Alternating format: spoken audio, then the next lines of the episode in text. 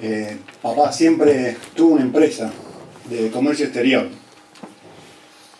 Y de pequeño, más o menos hace 30 años atrás, eh, recuerdo que él tenía que salir de viaje bastante. O sea, yo de, niño y adolescente, un varios meses al año, papá se ausentaba y tenía que ir a Europa o a Estados Unidos o a algún lugar por, justamente por empresa, ¿no? Eh, en ese momento, era muy interesante, recibíamos, iba por, por ejemplo por un mes, un mes y medio, y en medio de ese mes y medio, por ahí a la semana del tiempo que se había ido, recibíamos un telegrama, allá lejos ya hace tiempo, ¿no? Los que tienen años, un telegrama recibíamos de Europa, viviendo en Argentina, ¿no? Diciendo, te cobraban por palabra el telegrama, eh, ¿se acuerdan? Los que tienen canas, ¿no? Te cobraban, así que uno no ponía, sí, llegamos bien, no, uno ponía la palabra más larga que podía, ¿no? Espectacularmente arribamos, una cosa súper califragilístico espialioso, o sea, lo más largo que podíamos, ¿no? Porque como te cobraban por palabra, y él ponía, ¿no? Eso, arribamos espectacularmente.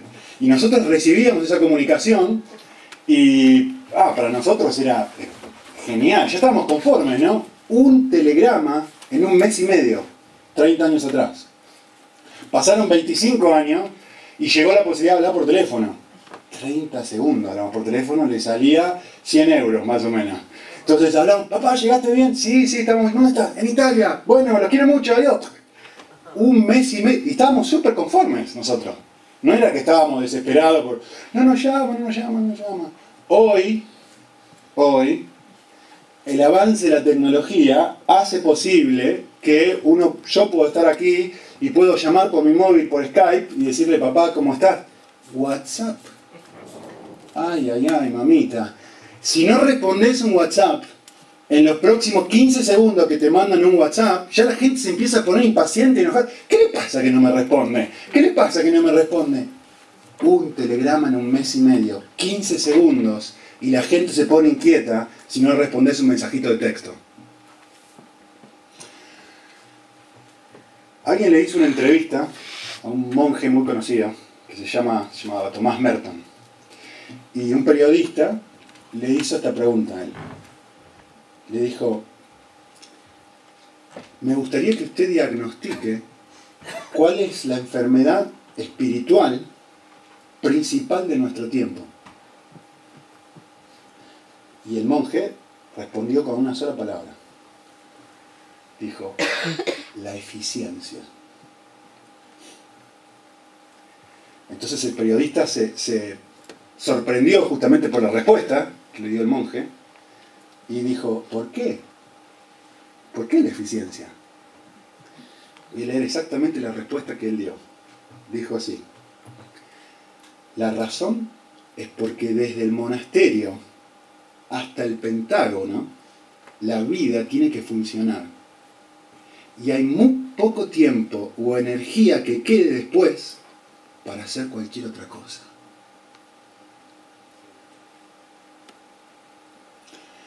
Estamos acostumbrados a tocar el switch de la luz y automáticamente que aparezca la luz. Nos quedamos sin, sin luz en casa el otro día y era un caos. Estamos acostumbrados a que la vida funcione. Estamos acostumbrados a vivir en un mundo donde la eficiencia es un valor enorme. Y justamente esto es el problema que va a describir Santiago. Fíjense, si tienes tu Biblia puedes mirarlo en versículo 13. Dice así, oíd ahora lo que decís. A ver, le está hablando no a personas no cristianas, ¿sí? Le está hablando a cristianos. Esta es una carta escrita a personas dentro de la iglesia. Pero son personas dentro de la iglesia, como seguramente vos y yo, en mayor o en menor medida, vendidos a una cosmovisión naturalista. Miren lo que dice. Dice, esta gente piensa esto. Dice, hoy o mañana iremos a tal o cual ciudad, pasaremos allí un año, haremos negocio y tendremos ganancia. A ver, ¿qué, qué es lo que está pasando acá? Esta persona tiene todo eh, organizadita su vida. Y está convencido de que si él planea su vida de una manera, organiza, anticipa, prevé, va a lograr el objetivo que quiere. A ver, miren la Biblia y fíjense qué clase de persona estamos hablando. Noten el detalle del texto. Es un hombre de negocios. Es una, una persona que ha estudiado administración de empresas. Es un empresario. Es una persona que hace un estudio de mercado en una ciudad y dice, hmm, si yo estudio bien esta ciudad, me fijo las necesidades que tienen, me fijo cuál es el problema que tienen, eh, logro ofrecer y satisfacer esa necesidad, en un año voy a obtener estos resultados económicos. Les estoy traduciendo en términos más modernos lo que dice el versículo. Eso es lo que está sucediendo acá. Eh, es muy interesante porque Dios va a condenar esto. Y Dios va a decir, esto no, no me agrada. Y el problema no es hacer planes, el problema no es hacer un estudio de mercado, no es que Dios esté en contra de eso, no es lo que el texto está diciendo. El problema es la confianza que tiene esta persona en sí mismo para el éxito. No pensando que existe un Dios, o no incluyendo, mejor dicho, a Dios en su día a día. Y es muy interesante para mí que está hablando de números. O sea, ¿para qué voy a incluir a Dios? Agarra una calculadora, 2 por 2, 4. Está hablando de números el texto.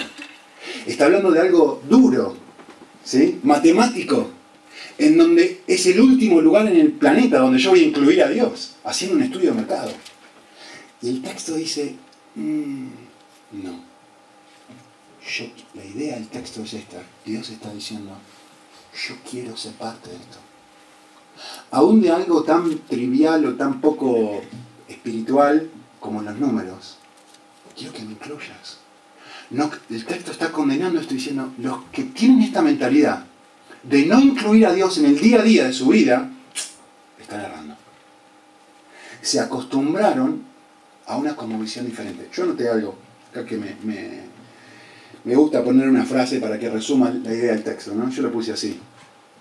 El problema de esta persona es que se ha acostumbrado a vivir en un mundo mecanizado, predecible, cerrado, naturalista, dominado por la ley de causa y efecto, que margina la intervención de Dios en los asuntos diarios. ¿Qué Dios? Yo voy a ir a su sociedad, en un año voy a hacer negocios, voy a ganar tanta cantidad de dinero, ya está todo planeado, ya está todo organizado. Invierto 20, retorno 30. No incluyo a Dios. ¿Se entiende lo que dice el texto? Hay un, Está lindo este. Leí una vez, la verdad que no sé ni dónde leí. Pero fue muy interesante. Hubo un pastor coreano que. Eh, una persona aparentemente muy famosa o muy espiritual, que un grupo de iglesias en Estados Unidos lo fueron a buscar eh, para conocerlo, hacer una entrevista. Lo trajeron a Estados Unidos, lo llevaron a Estados Unidos. Y estuvo unas semanas en Estados Unidos, que sea, visitó algunas iglesias y volvió a su país. Y luego lo entrevistaron y le hicieron una pregunta. Y le dijeron, ¿qué fue lo que más le llamó la atención de Estados Unidos? Y, y él dijo esto, lo que más me impactó de Estados Unidos es todo lo que los cristianos pueden hacer para Dios sin Dios. exactamente lo mismo podrían decir de mi vida. Exactamente lo mismo podrían decir de España. Exactamente lo mismo podrían decir de cualquier país. ¿Qué cantidad de cosas podemos hacer sin incluir a Dios en lo cotidiano? Haciendo un estudio, planeando, organizando y poniéndolo a Él en un costadito, diciendo, no, no, uno no lo hace de manera consciente, sino no, no lo voy a involucrar a Dios son las acciones las que hablan. ¿sí? Por supuesto, ¿cuál es la consecuencia de este tipo de pensamiento? Bueno, voy a agarrar, voy a ir a, hacer un año, preparar esto, lograr esto y ganar este dinero. ¿Cuál es el tipo de consecuencia de esto? Para mí, eh, es que si yo no lo incluyo a Dios en, las circunstancias cotidianas de mi vida, si yo no, no, no vuelvo a pensar Dios es soberano. En el día a día de las cositas pequeñitas, pregunta, ¿quién está en control? Mi habilidad y mi capacidad de hacer negocios. que es lo que dice el texto. En mi mente inteligente le dice, ¿cómo salgo de este problema económico? Salgo así. Dios puede ayudar en un montón de cosas, pero no en la economía. Dios, ¿cómo salgo de esta situación en, en donde no puedo ser? Yo, es mi inteligencia, es mi capacidad, es mis recursos, son mis estudios, son mis influencias, es a quién puedo recurrir. Lo que me libera incluyo, como puse en el título, en lo cotidiano. Y esto es el problema de esta persona. No es no planear, el texto no está diciendo no hay que planear, el texto no está diciendo no hay que no es un estudio de mercado. El texto está diciendo esta actitud de independencia de no incluirlo en las pequeñas cositas de la vida. Dios quiere ser un intruso en mi día a día. Eh, lo puse de otra forma. El problema de esta persona es que se ha acostumbrado a controlar su vida. Y esto es muy importante. Ahora voy a mostrar un pasaje que para mí es un pasaje fantástico. Es muy importante lo que voy a decir ahora. El problema de esta persona es que se ha acostumbrado a controlar su vida. Y miren esto. ¿eh? Y habiéndolo Dios dejado que lo haga por un tiempo, cree que esa es la forma que finalmente funciona en la vida. Porque vos, o sea, fácilmente cualquiera de ustedes me puede decir, pero Nicolás, yo no estoy en el mercado, las cosas funcionan. Yo eh, toco la luz, se prende la luz, toco el switch, la luz se prende. Yo abro la canilla del agua y sale agua. Ley de causa y efecto. Hago esto, se produce esto. Hago esto, se produce. El mundo funciona así, Nicolás. Dios creó el mundo, se formó la siesta y nos dejó a nosotros solitos para que nos arregláramos. Así vivimos todos. El tema es, para mí, justamente lo que acabo de ponerles aquí, que es lo que implica este próximo versículo que vamos a leer en un segundo. Eh, hay un pasaje para mí fantástico, y no lo tienen que buscar porque van a estar media hora buscándolo.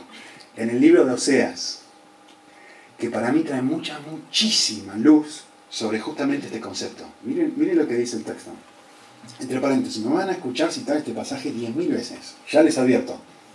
No hoy, me refiero a lo largo de la vida. Eh, miren lo que dice el texto. Dice, pues Israel no sabía, a ver, que era yo el que le daba el trigo, el mosto y el aceite y le prodigaba la plata y el oro que ellos usaban para adorar a Baal. A ver, lean un minuto y reflexionen conmigo. ¿Qué es lo que este texto está diciendo? Vamos a poner una situación. El texto está diciendo lo siguiente. Israel, el pueblo del Antiguo Testamento, ¿sí? Eh, produce trigo sin incluir a Dios. Y el trigo sale. Ah, mira vos. Mosto y obtiene mosto. Aceite y obtiene aceite. Y Dios no interviene. Dios no hace nada. ¿Sí? Es más, esto es lo fantástico del texto. Dice, ellos utilizaban esas mismas cosas para adorar a otro Dios.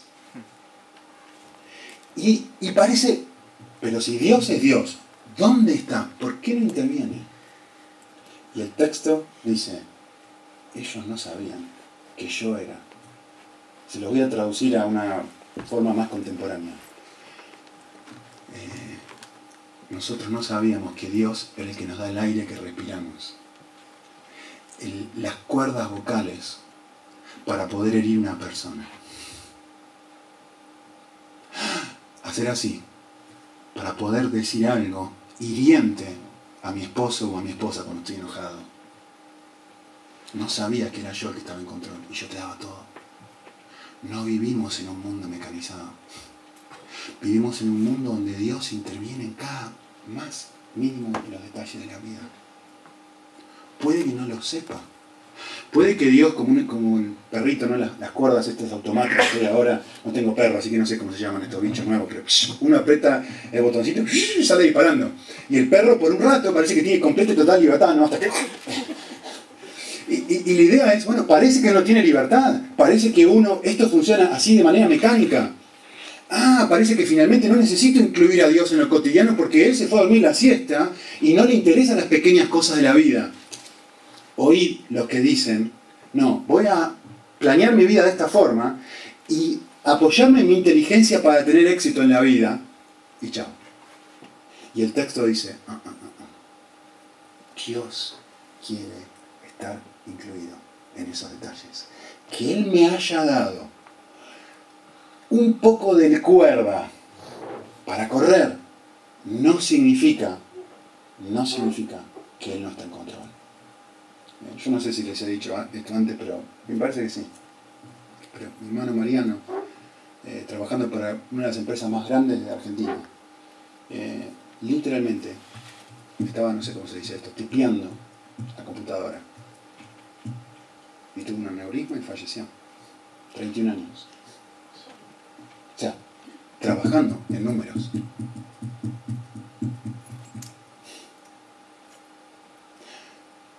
Dios es el que te da el aire para respirar en este instante. Dios es el que me da la capacidad para poder terminar la frase que estoy diciendo. En Él vivimos, en Él nos movemos, dice el libro de Colosenses. Frenaste a pensar un segundito, pensá esto, respondete esta pregunta en este momento. ¿Está Dios acá, ahora?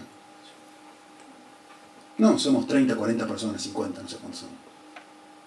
¿Está Dios realmente en este momento controlando cada átomo y molécula de este espacio bruto que nosotros estamos compartiendo en este momento?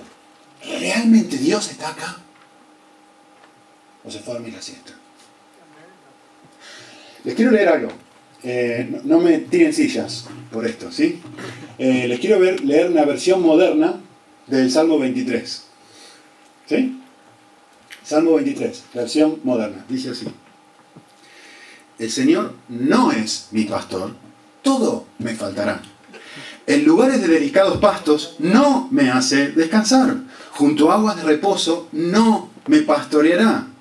No confortará mi alma, por eso tengo que confortarme yo mismo. No me guiará por sendas de justicia por amor de su nombre, por eso yo tengo que estar en control de mi propia vida e intentar ver cómo yo hago yo solito para guiarme, para no tomar malas decisiones. Por eso no lo incluyo en lo cotidiano. ¿sí? Cuando, va, cuando en valle de sombra de muerte, es decir, cuando las situaciones de mi vida no van bien, sí tengo que tener mucho miedo porque Él no está conmigo.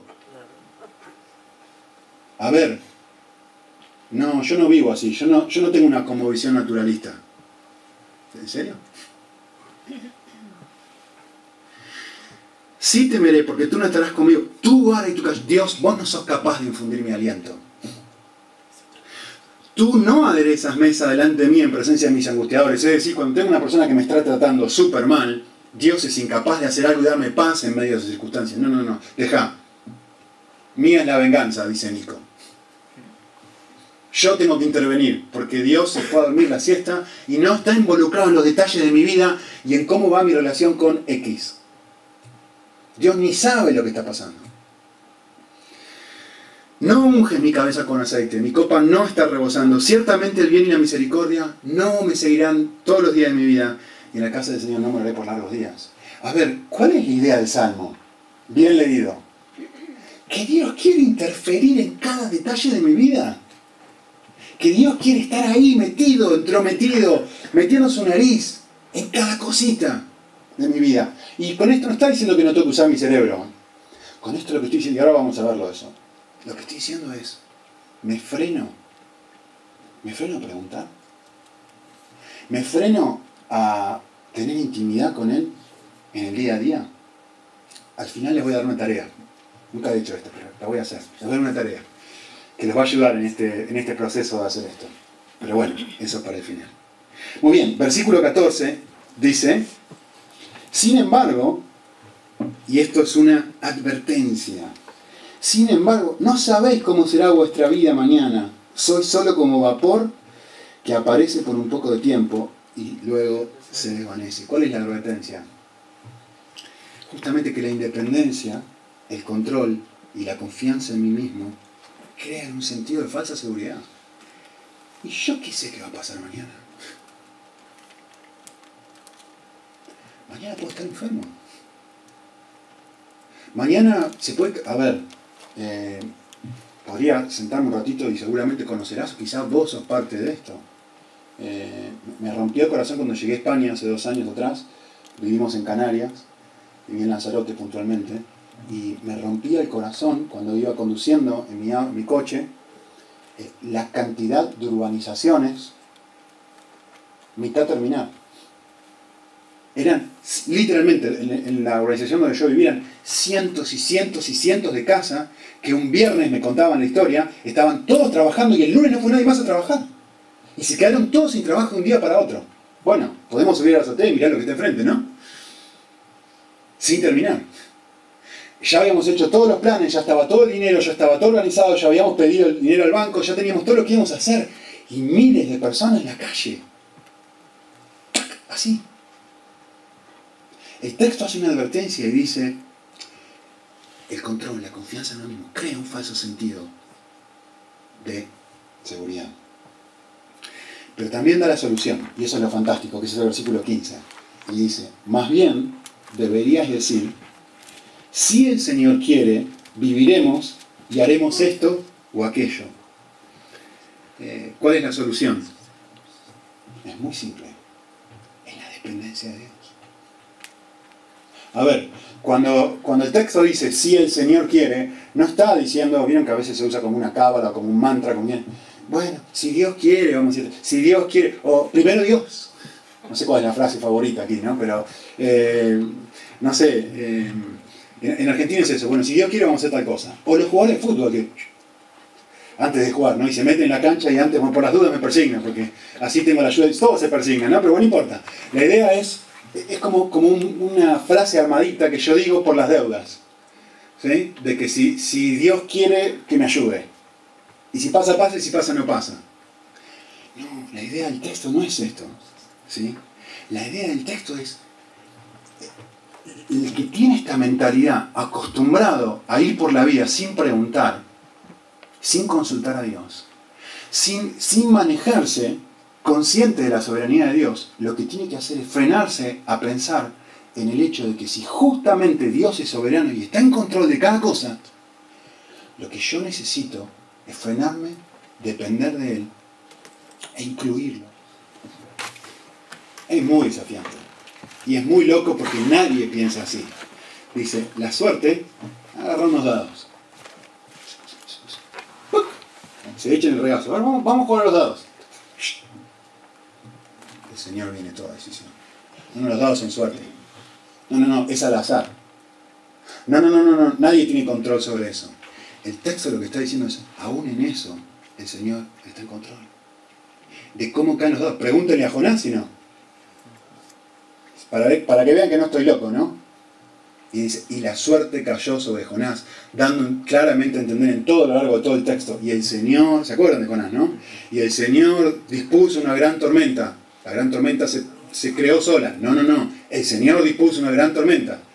Y el Señor dispuso que la suerte cayera sobre Jonás. Y el Señor dispuso que el pez tras, tragara a Jonás. Fue sin querer queriendo. No. Y el Señor dispuso, léanlo, esa frase está repetida una y otra y otra. Y, el Señor dispuso una gran calabaza que naciera sobre Jonás. Y el Señor dispuso que esa calabaza se, Y el Señor dispuso un viento. ¿Se acuerdan, Jonás, no? Todo en cada uno de los detalles de la vida de Jonás. Todo. Y el Señor lo dispuso, y el Señor lo dispuso, y el Señor lo dispuso, y el Señor lo dispuso. Como diciendo, no es suerte, ¿eh? a ver que quede claro. Parece suerte. Porque la soga está media larga. Pero no, no es así.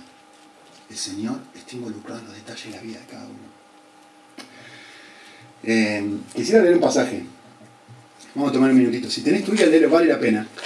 Eh, porque es un pasaje para mí muy eh, desafiante, iluminador y, me encanta, porque no es lo que yo haría.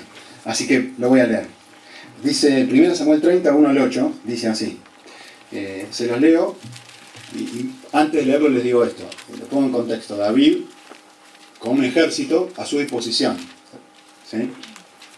Y es muy interesante, que no tengo tiempo para hacerlo, pero si uno mira para atrás en los capítulos anteriores, eh, David, cada vez que tiene que ir a pelear una batalla, le pregunta a Dios y le dice, Señor, consulta, ¿debo pelear contra tal o cual? Señor, ¿debo hacer esto o aquello? Y Dios le responde, y en función de lo que Dios le dice, lo hace o no lo hace. ¿Sí? Muy bien. Yo quiero que leamos esto, porque esto es total y completamente contrario a Nico. Y seguro es total y completamente contrario a lo que vos harías, también, si sos como yo. Miren lo que dice el texto. Dice, y aconteció que cuando David y sus hombres llegaron a Ziklag al tercer día, los amalecitas habían hecho una incursión en el Negev contra Ziklag eh, y habían asolado a Ziklag y la habían incendiado. Y se llevaron cautivas a las mujeres y a todos los que estaban con ellas, abuelitos y bebés, grandes y pequeños, sin dar muerte a nadie, se lo llevaron y siguieron su camino. A ver, los pongo en situación. David se fue con todo su ejército, esta es la ciudad de David, donde él está viviendo. Mientras se va, viene un grupo de gente que toma prisionero, a ver, incendia su casa, dice el texto. Toma prisionero a su esposa, a sus abuelitos y a los niños. A todos toma prisionero. ¿sí? Cuando llegaron David y sus hombres a la ciudad, he aquí había sido quemada y sus mujeres, sus hijos y sus hijas habían sido llevados cautivos. Versículo 4. Entonces David y la gente que estaba con él alzaron su voz y lloraron. Lógico, ¿qué van a hacer? Hasta que no les quedaron fuerzas para llorar. Las dos mujeres de David, la viuda de Nabal, el de Carmel, habían sido llevadas cautivas. Y David está muy angustiado. A ver, miren lo que va a pasar ahora. Porque la gente hablaba de apedrearlo, pues todo el pueblo estaba amargado, cada uno a causa de sus hijos y de sus hijas. Pero por supuesto, David, nosotros fuimos a pelear contigo, mientras nosotros fuimos a pelear contigo, vino alguien, se llevó a Annie, a Mika, a Tommy, incendiaron mi casa. Vení David, quiero hablar con vos. Una conversación cara a cara. Están a punto de apedrearlo. Se llevaron a, quemaron su casa, se llevaron a su familia. Eh, la gente está hablando de apedrearlo. ¿sí? Y una cosita más, un detalle muy importante para que quede bien en claro. David tiene un ejército a su disposición. O sea, tiene toda la capacidad, el poder y la libertad del mundo para ir detrás de esta gente y acribillarlos. Y el texto dice, mas David se fortaleció en el Señor su Dios. Entonces dijo al sacerdote Abiatar, hijo de Ahimelech, te ruego que traigas el efod. Y Abiatar llevó el a David. Y David consultó al Señor diciendo, ¿perseguiré esta banda de gente? ¿Podré alcanzarlos? Y él le respondió, persíguelos porque de cierto los alcanzarás. Si hay un momento en la vida donde no era necesario consultar a Dios, era este. Si hay un momento en la vida donde uno dice, pero son negocios, son cosas donde no tenemos que involucrar a Dios en lo cotidiano, son cosas donde, donde funciona otro tipo de ley. Pero si llevan a mi esposa, a mis hijos, incendian mi casa y me quieren apedrear y tengo un ejército que puede hacer pomada a esta gente en dos minutos así, tac, ¿cómo voy a frenarme y preguntarle a Dios si tengo que ir o no tengo que ir?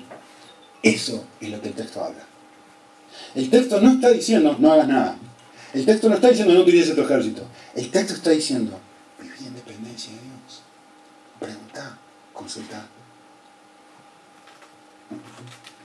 Hay un pasaje más que quisiera mostrarles antes de seguir con, ah, con Santiago, que me encanta, me encanta, es, para mí es fantástico, que dice así, estad quietos y reconocer que soy Dios. Seré exaltado entre las naciones, enaltecido será en la tierra. El mandamiento del texto es frenar. Eso fue lo que hizo David en el momento donde todo mi ser me empuja a ir adelante y a no ni siquiera frenarme a pensar en Dios, el texto me llama a decir, frena un minuto, quédate quietito, medita, busca a Dios, incluílo en el día a día. No pienses, ¿qué es lo mejor para mí? Y por lo tanto eso es lo que tengo que hacer. No, no, no, no, no. Lo mejor para vos sí era muy lógico hacer esto. ¿Qué dice Dios al respecto de esto? Eh, esto atenta contra la vida posmoderna que llevamos, ¿no? O sea, ¿quién se va a frenar a preguntar, Señor, ¿Tengo que ir a hacer este negocio o no? Estoy apurado. No tengo, tengo, tengo problemas económicos. ¿Qué me voy a poner a frenar si este es el trabajo que Dios quiere o no quiere para mí? Ya está, el único que trabajo cae, lo tomo. Esto atenta contra la forma de pensar que constantemente estamos invadidos, ¿o no? Eh, me encantó una cita que quiero leerles, porque para mí ilustra muy, muy bien este pasaje. Dice así, si el pecado original se remonta a dos personas luchando por llegar a ser como Dios, el primer paso en la oración es hacer exactamente lo contrario. Es reconocer o recordar a Dios. Restaurar la verdad del universo. Que hay un Dios y no soy yo. Que hay alguien más que está en control. Y no se llama Nico. Ni Paco. Ni Martín. Ni nadie. Ni Pedro. Se llama Dios. Yo quiero que hagamos algo. A mí me ayuda a pensar esto. Se los incluí para, para que lo pensemos juntos. Miren esto, porque uno piensa que está en control. Pero solamente para mirar algunas cositas que no estamos. Dice, sobre la mayoría de las cosas que soy, mi nacionalidad y mi lengua materna, mi raza, mi apariencia y mi constitución física, mi inteligencia, el siglo en que he nacido, el hecho que todavía estoy vivo y con relativa salud, tengo escaso o control.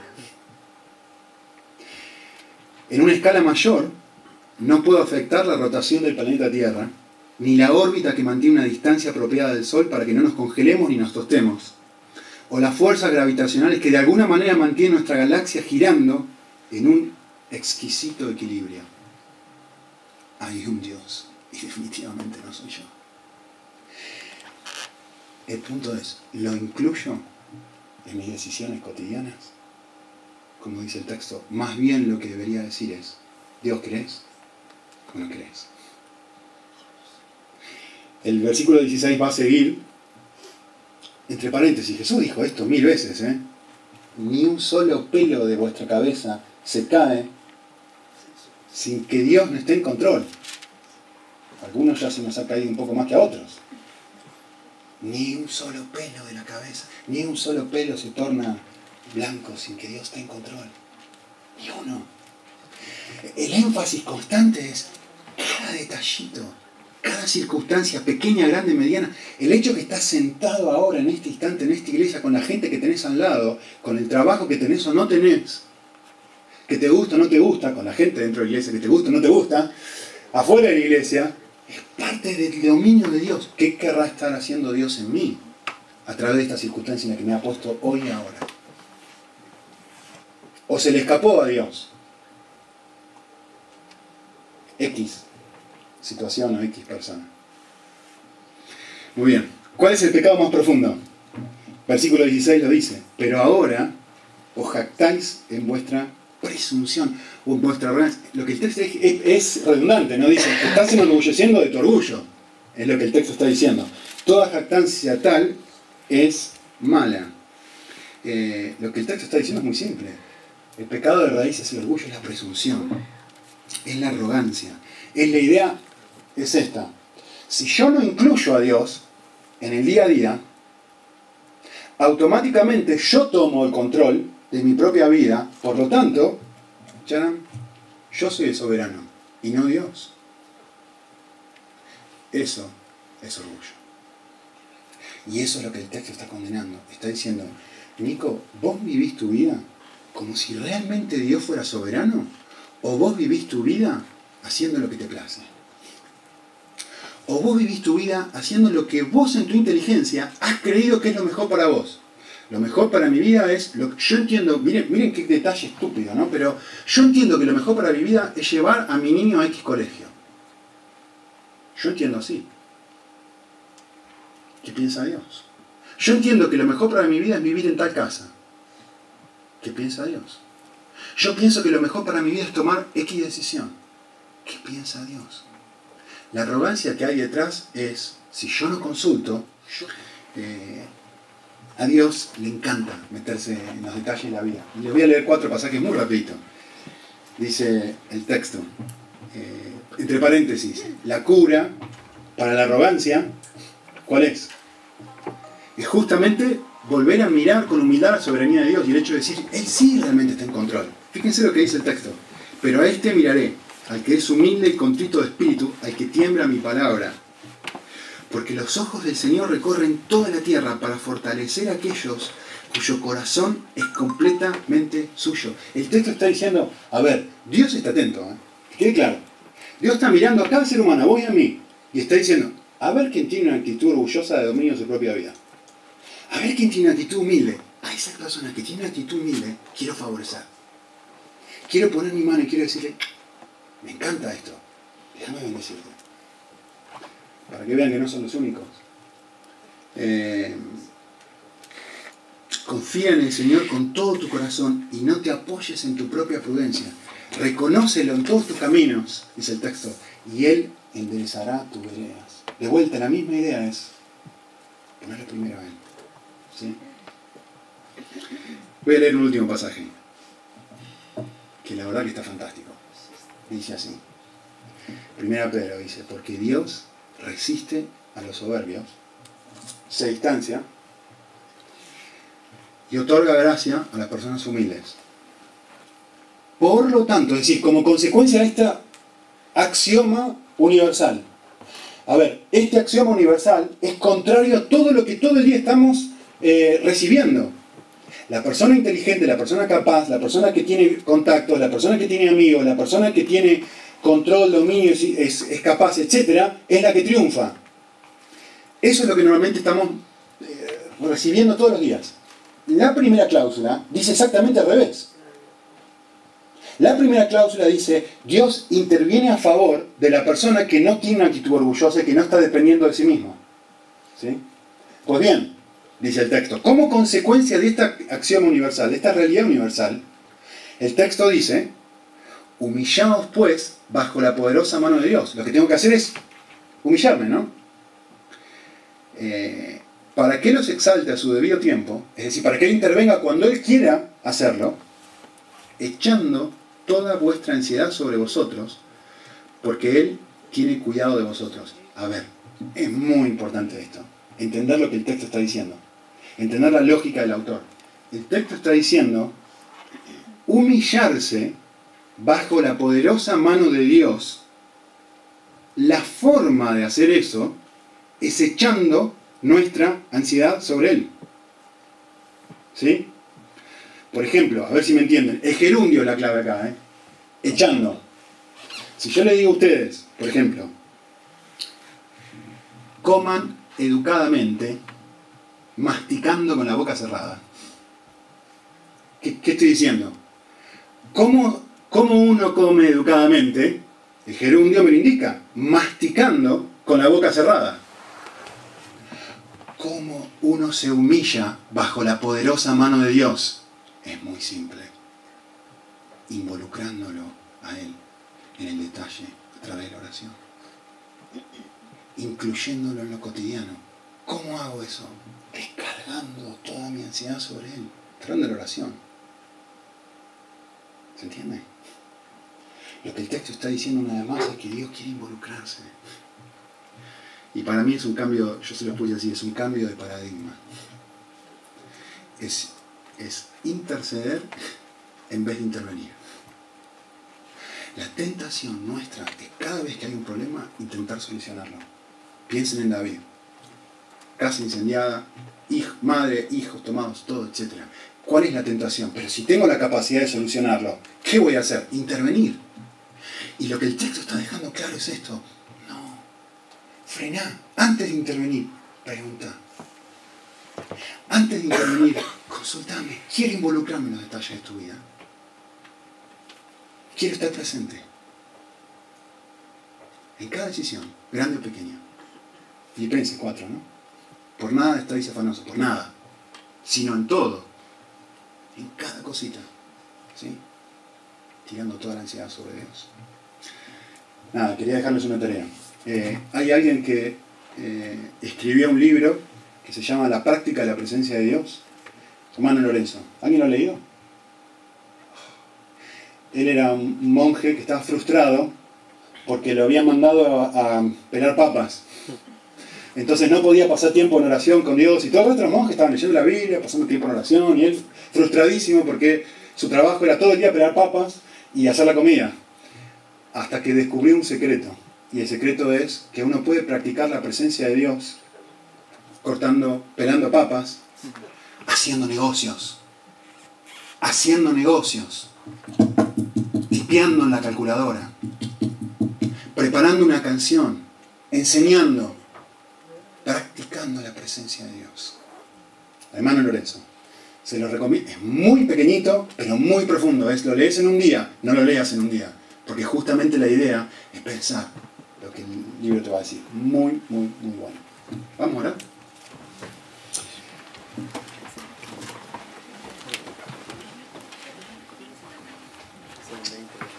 Señor, queremos justamente hacer lo que nos invita el texto. Venir a vos y, decir, estás acá. Qué fantástica, ¿verdad? Estás presente en este momento. Y no porque esto es una iglesia, no tiene nada que ver con eso. Estás presente en el universo, estás presente en mi vida, estás presente en mis emociones, en mis frustraciones, en mi depresión, en mis alegrías, en mis momentos de... En mi cumpleaños estás presente. En mi cumpleaños estás presente. Cuando voy al banco estás presente. Aun cuando discuto con alguien estás presente. En todo momento estás presente, es fantástico. De que realmente estás sentado en un trono, gobernándolo todo. Dios, abrinos los ojos para ver esa verdad. Abrinos los ojos para ver esa verdad. De tal forma que seamos mucho más capaces de incluirte en el día a día, en los detalles de la vida. Para que de esta forma realmente llegues a, a quitar un montón de la arrogancia, de la autodependencia que tenemos. Y mucho más humildad en nosotros. Y ver justamente ese favor que vos prometés a todos aquellos que, que, deciden confiar en vos. Eh, oramos que podamos crecer como iglesia y resistir el peligro que constantemente tenemos, invadidos por una sociedad que, que nos, nos vende esto las 24 horas. Así que ayúdanos a vivir de una manera diferente. Te lo pedimos en el nombre de Cristo.